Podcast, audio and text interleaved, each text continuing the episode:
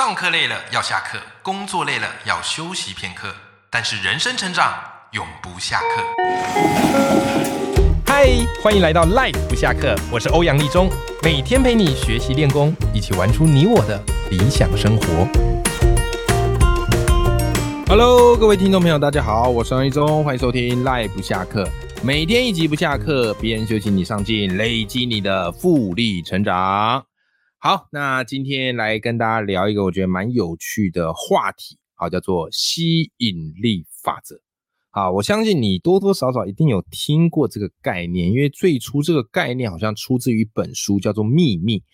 我还记得我那时候看到《秘密》这本书是在高中的时候，高中时候读到这本书时啊，我就想说，这还假的、什么心想事成？什么叫做你所想的事情？然后最后什么吸引力法则？然后全部都会把它吸到你面前。然后那时候《秘密》这本书很红啊，然后也还有影片。然后我那时候高中嘛，那时候一看就边看边笑，想说神经病，这讲这怎么可能，对不对？然后还有里面有一些，我还记得那影片里面还有人职业叫梦想家。我想，哇塞，光梦想也可以成为一个职业，这个也太瞎了吧，哈！总而言之呢，就是那时候看就觉得不可能，不可能，不可能。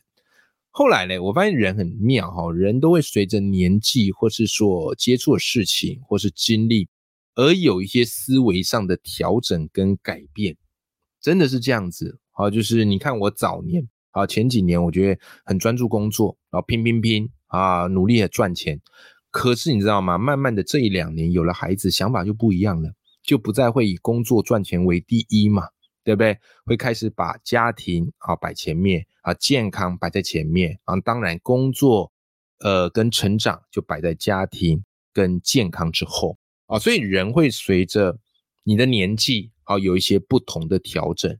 这时候呢，又开始接触一些书嘛，好多做了一些阅读，然后嘞。对于吸引力法则有了一些不同层次的理解和想法，好吧？所以今天这一集呢，我特别想来跟你聊聊，就是以我现在认知到的吸引力法则，为什么我开始觉得，哎，它其实是有道理的，而且任何人他其实是可以做得到的，好吧？来跟大家分享。所以今天这一集啊，如果最近哈，我觉得发现快也快要到年底了。对不对？好，现在也是要准备十一月哈，然后十二月，然后接今年就过完了。然后你有没有发现一件事？通常年初的时候，每个人都在励志，然后到年底的时候呢，大概有九成的人呢，就不再谈今年 有没有做到自己的这个目标了，然后又改开始立新的志向，周而复始，日复一日，年复一年，对不对？永远都在励志，但到底最后这个目标有没有达成？也不知道，只有少数的强者会在年底回顾啊，自己有没有做到哦，这个就增强者，对不对？好，所以呢，如果你明年啊，或者是你今年还有一些想做的事情，但好像还没有做到，有一点犹豫，裹足不前，我觉得今天这集节目对你来讲是一个新的起点，就是你要懂得善用吸引力法则，而且一些方式。让你想做的事情真的去踏出那一步，好不好？那我先来跟你聊聊，为什么我后来觉得吸引力法则它其实有其道理。所以我后来看了一本书啊，这本书我蛮推荐给大家的，叫做《逆袭人生的二十一个底层逻辑》啊。这本书，这本书里面谈了很多很有意思的概念啊，包含时间管理啊。啊，投资理财的赚钱思维啊，创作思维啊，啊，或者是这个我们这边所讲的呃吸引力法则，他有谈到。OK，然后在这本书里呢，他在谈什么叫做吸引力法则？诶，他切入的角度，我觉得有说服到我。他说，其实吸引力法则指的是什么？当你的思想跟意念集中在某一个领域的时候，那相关的人事物。就会被它吸引而来。你的意念在哪，那什么东西就会被你吸引过来。其实这样想很好理解，你知道吗？为什么有些人总是觉得自己很衰，有些人总是觉得自己运气有够背的？很简单啊，因为他常常都是持负面的想法，对不对？看这个不顺眼，看那个觉得讨厌，看谁谁又觉得嫉妒。有没有？当你整天就是用这些意念在看待这个世界，很简单嘛，这世界就不断会为你推波这些负面的事物，对不对？因为你会对这些东西放大解读。那你说你身边真的没有好事吗？其实有，可是你被你过大的负面的意念把这些好事怎么样嘞，都给遮蔽了嘛？好，都屏蔽在外面了嘛？对不对？好，所以这个东西呢，就是我们要特别去留意的一个重点。啊，特别要去留意的一个重点。好，那其实从另外一个角度，有一个人叫普朗克，好，他是非常知名的物理学家。我之前节目好像有聊到他的一个小段子，有没有？那普朗克啊，他提出什么呢？他说，其实这个世界上根本没有物质，物质啊，其实由快速振动的量子所组成。OK，所以从这个角度，我们来看吸引力法则，可以得出什么样的启发？也就是吸引力法则的本质叫做同频共振、同质相吸。OK，我再讲一次，这八个字很重要：同频共振、同质相吸。也就是说，外在世界就是你内在能量的投射。这样角度，我觉得更方便我们来理解吸引力法则这件事情。对不对？你内在能量是什么？你投射到外在世界，自然而然就会吸引外在世界同频的物质，跟你产生了一个共鸣跟激荡。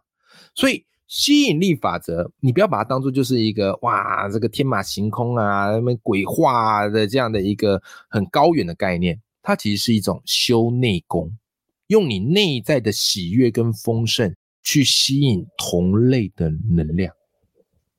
这个至关重要，所以呢，各位，我们再换一个角度来讲，来，吸引力法则它的根本核心意义是什么？请你记住这四个字哦，赖粉们，记住这四个字哦，叫做共同创造。好，我再讲一次，共同创造。你说，哎，欧阳什么意思？什么叫共同创造？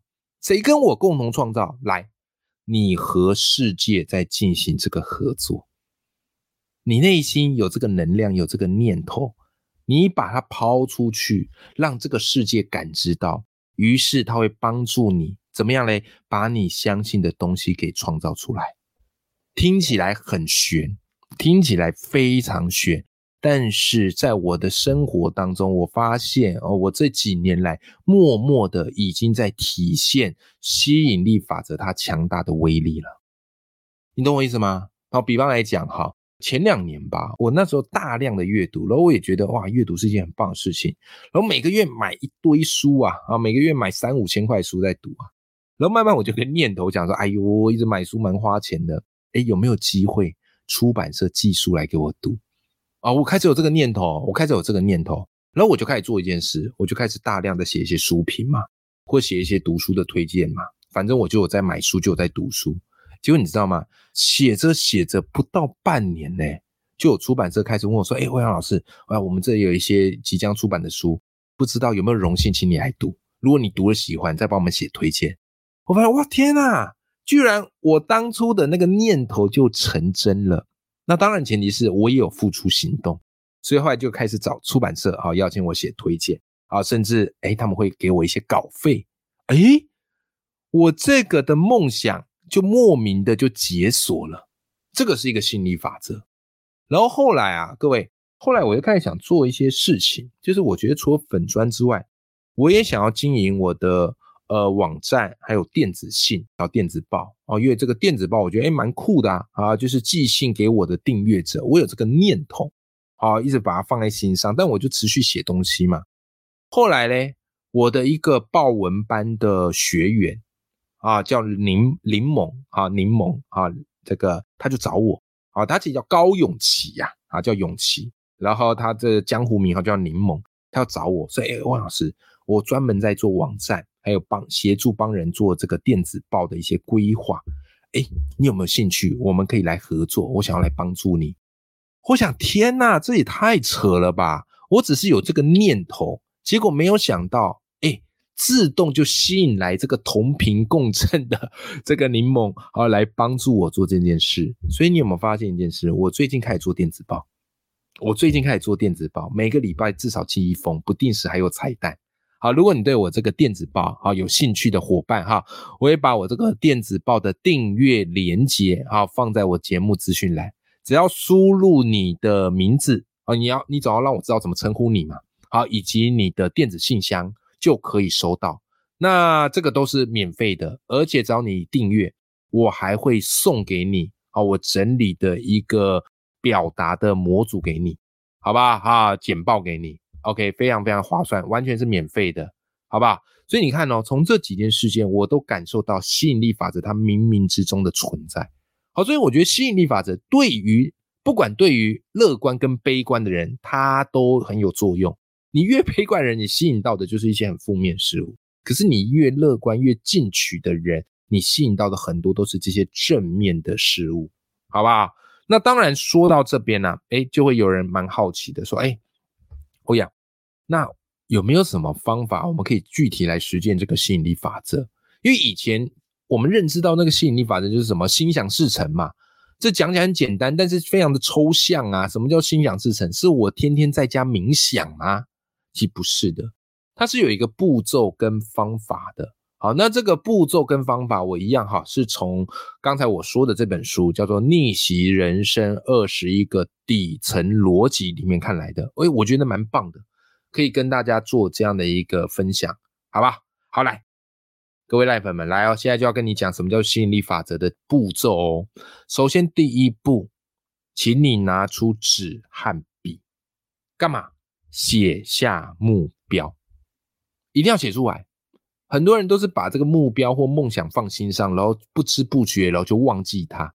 所以千万不要相信你的大脑，你的大脑完全不可靠，你不会记住的。啊，要相信我们的纸跟笔。为什么一定要用纸跟笔写下来嘞？因为它才可以具体化。OK，然后请你在写下你这个目标的时候，千万不要用什么我不想啊，或者我想要，或是我希望这类的词。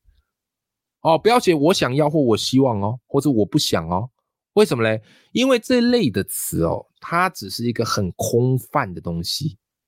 OK，你的目标你最好越写越细越好啊，写越细越好。好，我们讲一个比较世俗的，好不好？假设你说我一年后哈想这个赚一百万，那讲一个世俗一点啊，赚一百万。但是你的写法你就不能写我想要一年后赚一。百万，为什么不够明确？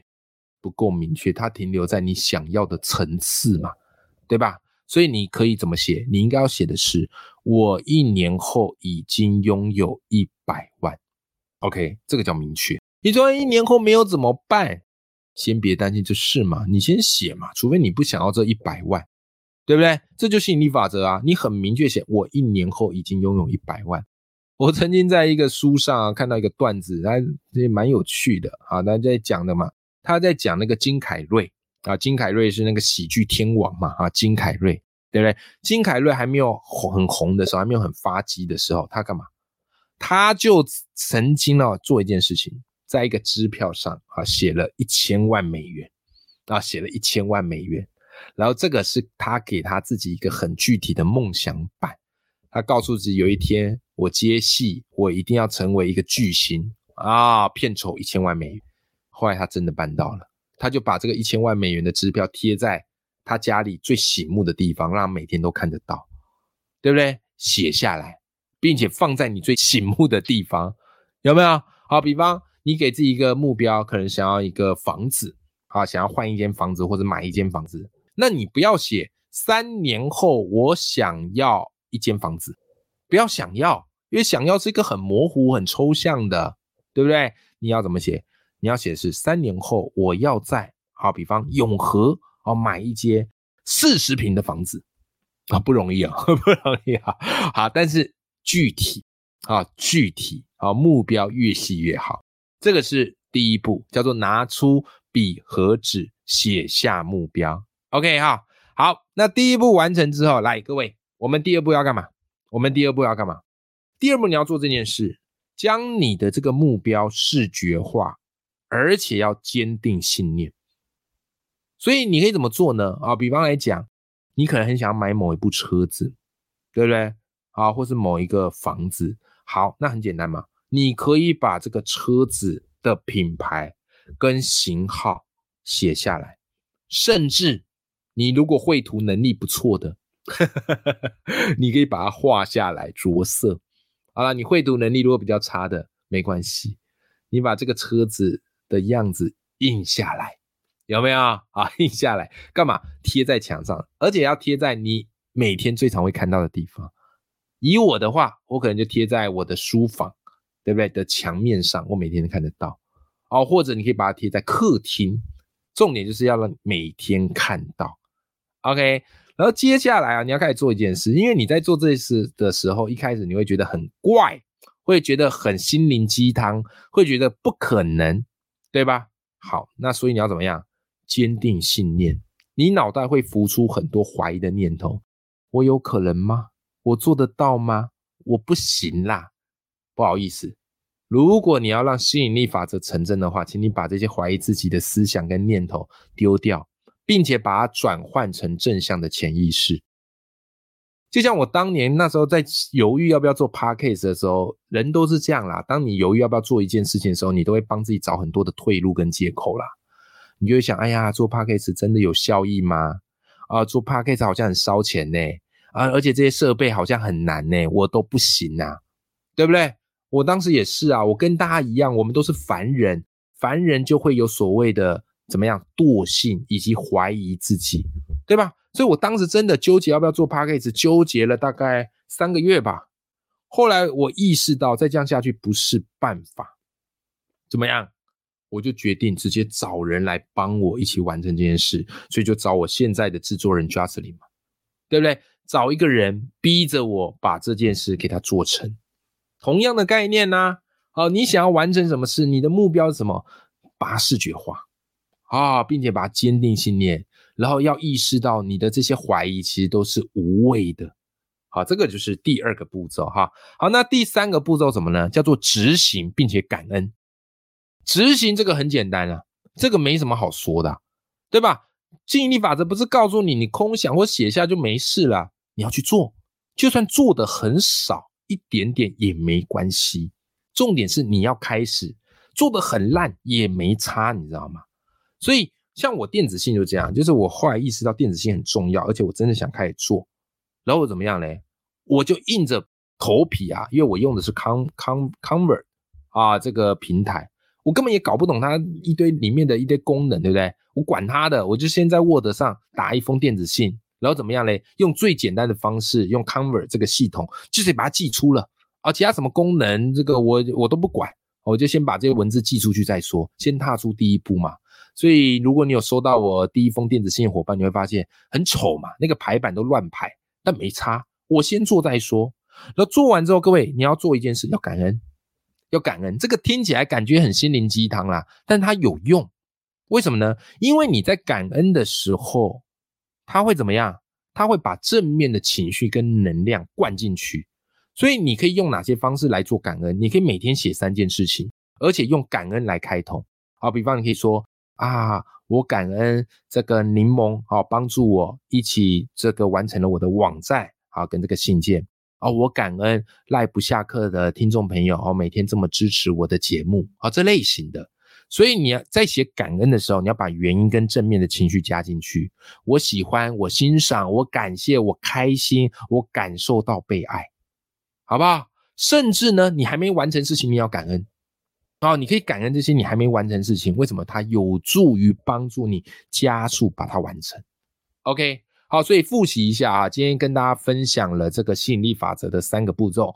第一步，拿出笔和纸写下目标，而且目标越细越好。